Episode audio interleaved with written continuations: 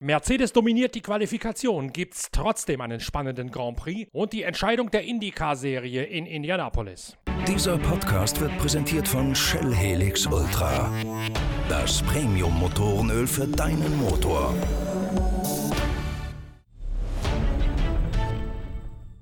Nach der Qualifikation vor dem großen Preis von Österreich in Spielberg herrscht Ernüchterung. Valtteri Bottas knapp vor Lewis Hamilton, dann erst mit Respektabstand auf Platz 3 Max Verstappen im Red Bull. War das schon eine Art Vorentscheidung? Geht es alles genauso weiter wie in den vergangenen Jahren? Ist Mercedes trotz eines jetzt schwarz angestrichenen Silberpfeils immer noch so drückend überlegen? Ferrari kann man aus allen Berechnungen herausklammern. Die enttäuschten auf ganzer Linie Charles Leclerc siebter. Sebastian Vettel hat es nicht einmal ins letzte Quali-Drittel hineingeschafft. Lando Norris ist die positive Überraschung im McLaren als Vierter, doch auch der junge Engländer hat keine realistische Siegchance. Es bleibt jetzt nur noch die vage Hoffnung auf einen Außenseitererfolg durch Max Verstappen und das kann durchaus geschehen. So unwahrscheinlich ist das nicht, wenn man sich die Ereignisse in der Qualifikation genau anguckt und auf der Zunge zergehen lässt. Max Verstappen, so flüstern mir meine Informanten aus der Steiermark, hatte durchaus eine realistische Chance,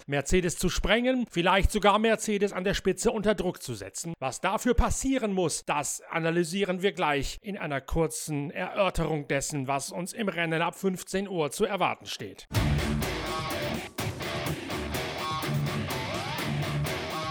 Zuvor hören wir aber noch einmal wieder rein in Drum the Bull. Das Video habt ihr ja auf der Internetseite pitwalk.de mittlerweile sicher gesehen. Das spektakuläre Musikvideo von Martin Grubinger, dem Salzburger Percussion Artist. Er hat die Hymne für die Rückkehr der Formel 1 aus der Corona-Pause geschrieben. Drum the Bull heißt es. Und weil wir hier bei Pitwalk erklärte Musikfans sind, freuen wir uns ganz besonders, dass wir Martin Grubinger mit in diesen Pitcast einpflegen können. Für den Komponisten und Percussion-Künstler aus Salzburg war es doch sicher was ganz Besonderes, diese Hymne schreiben zu müssen. Worauf Martin Grubinger hat man dabei geachtet? Wir sollten unbedingt versuchen, hier diesen Bullen zu bespielen und gleichzeitig aber die gesamte Region und das, was Spielberg ausmacht, auch mit in Szene setzen, auch musikalisch. Ja? Die Leute, die hier leben, dann die Topografie. Es ist eben kein Wüstenkurs, der einfach Plattel eben, wie wir in Österreich sagen würden, aussieht, sondern es ist, hat eine wunderschöne wellige Landschaft.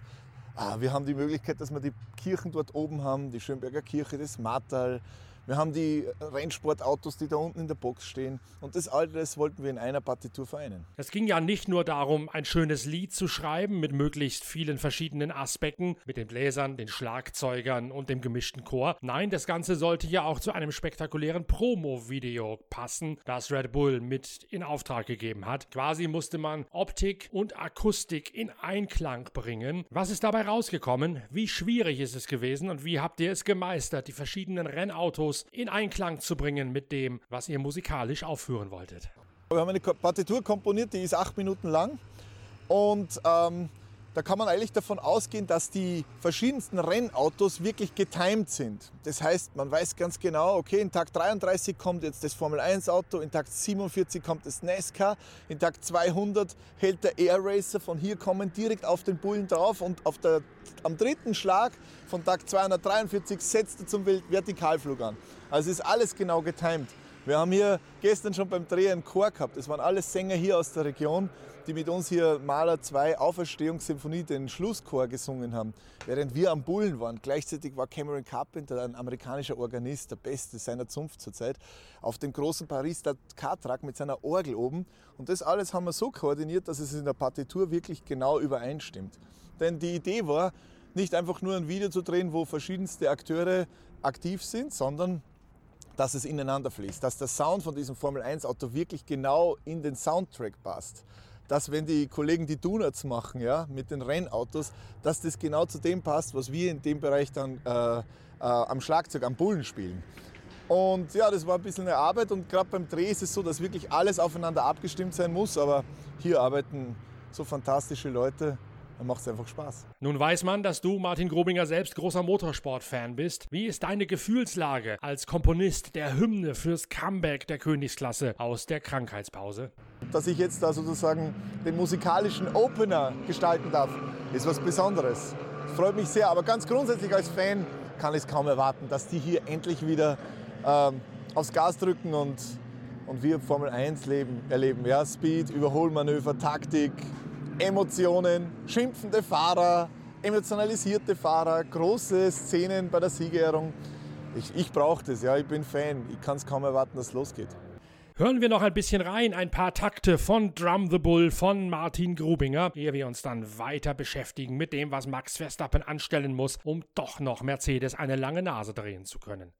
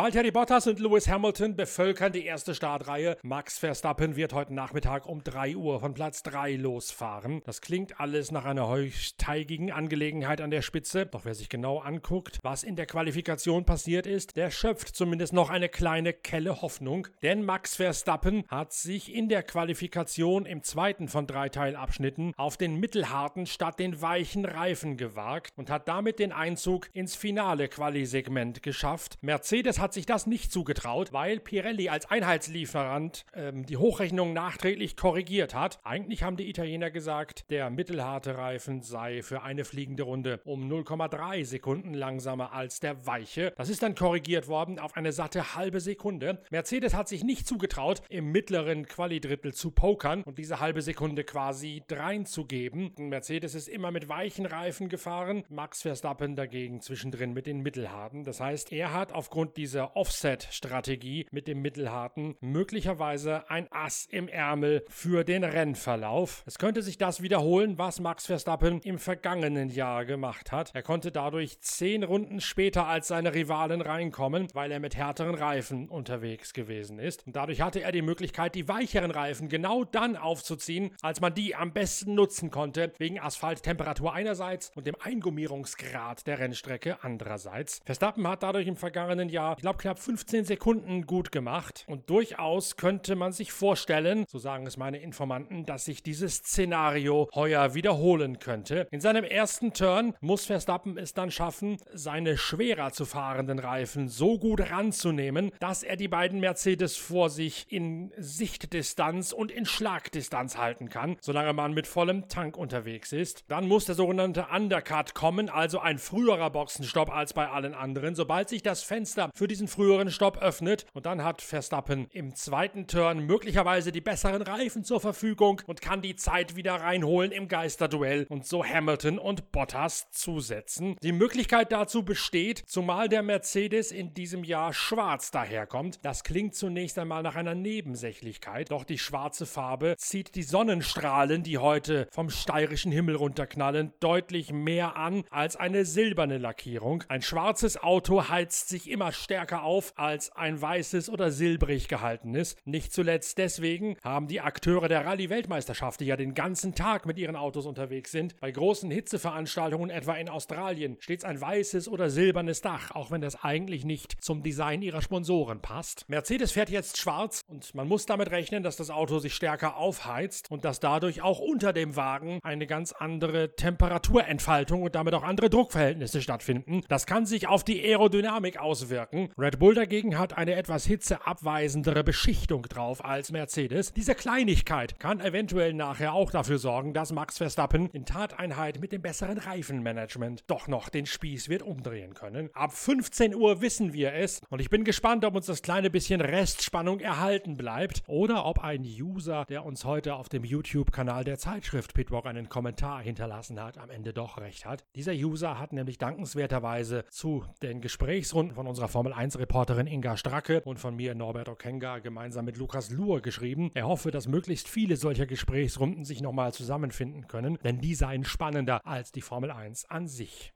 Da kann man nur sagen, vielen herzlichen Dank. Ein solches Kompliment geht uns natürlich sehr nahe und freut uns sehr. Wir arbeiten logischerweise daran, dass wir weitere solche Inhalte auf dem YouTube-Channel der Zeitschrift Pitwalk veröffentlichen können. Und auch für die Zeit zwischen den beiden Spielbergrennen läuft da bereits die Planung. Dann tut uns aber bitte die Liebe und teilt unsere YouTube-Channel-Inhalte und empfehlt sie weiter und gebt uns positive Bewertungen und schließt Abos für unseren YouTube-Channel ab, damit sich dort die Reichweite auch steigert auf ein vergleichbares Niveau zu diesen Podcasts hier.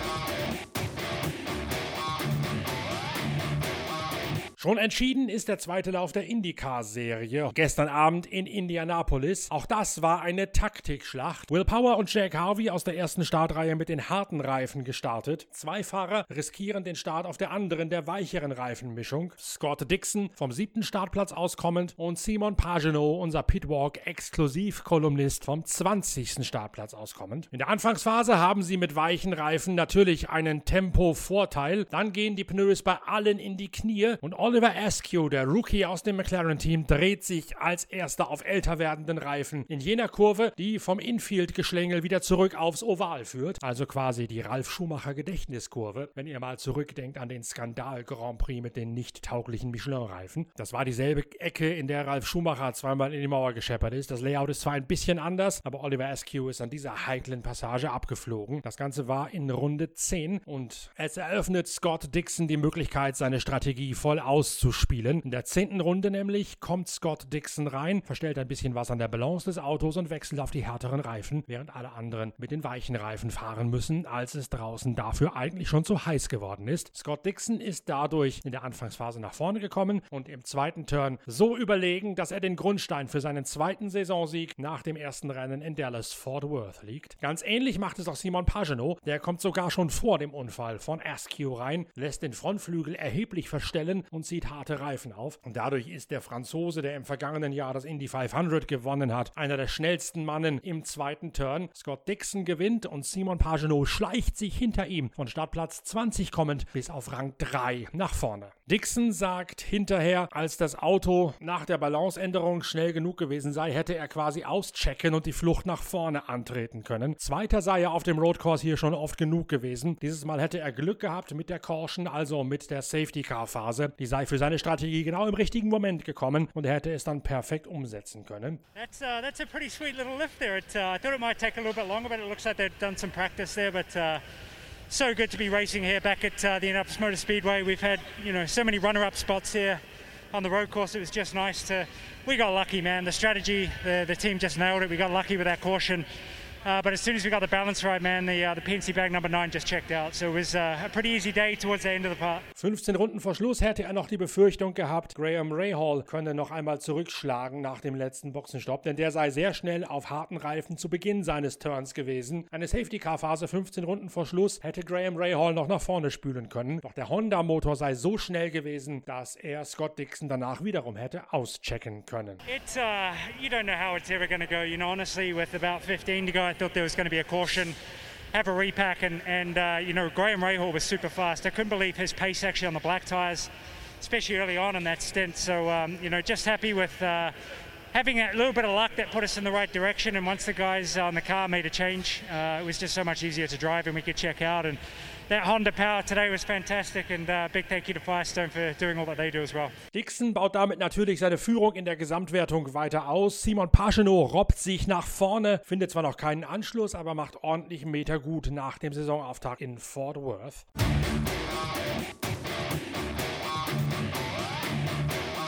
Das letzte Wort in diesem letzten Podcast vorm Formel 1 Comeback nach der Corona-Pause gebührt David Coulthard, einem langjährigen Freund des Hauses, der als Fernsehexperte mit vor Ort ist in Spielberg. Er hat nicht nur das Drum the Bull äußerst genossen, er nennt es ein Orchester des Lärms, das durch die Hügel und Berge der Steiermark gerollt sei. Er sieht genauso wie wir auch Max Verstappen immer noch in einer Außenseiter-Favoritenrolle, denn Max Verstappen, so sagt David Coulthard, Coulthard hätte hier die letzten beiden Rennen gewonnen und den Schwung dieser erfolgreichen Einsätze in der Steiermark werde er sicherlich auch in dieses Rennen mitnehmen. Wenn er die Strategie so ähnlich umsetzen könne wie in der Vergangenheit, dann könnte das ein ganz besonders spannendes Rennen werden. Ohnehin sei das ein einzigartiges Erlebnis. Wer wird diesen späten Start in die Saison gewinnen? Das sei mit Sicherheit ein unvergessliches Erlebnis für jeden Motorsportler, für jeden Racer, der das verfolge. The previous two years we've been here, Max Verstappen for Red Bull Racing has been the victor.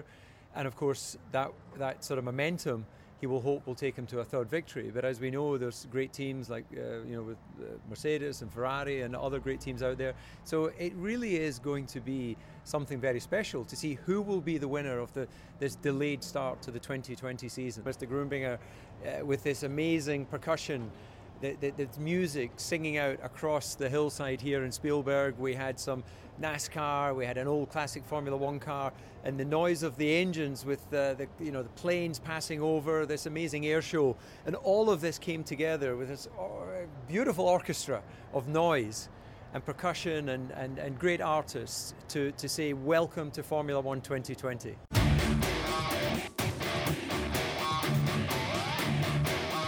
Das tun natürlich auch wir und wir hören uns bald wieder mit der nächsten Episode von Pitcast, dem Podcast eurer Lieblingszeitschrift Pitwalk. Bis dahin bleibt gesund, munter bleiben. Danke fürs Reinhören. Euer Norbert Ockenger.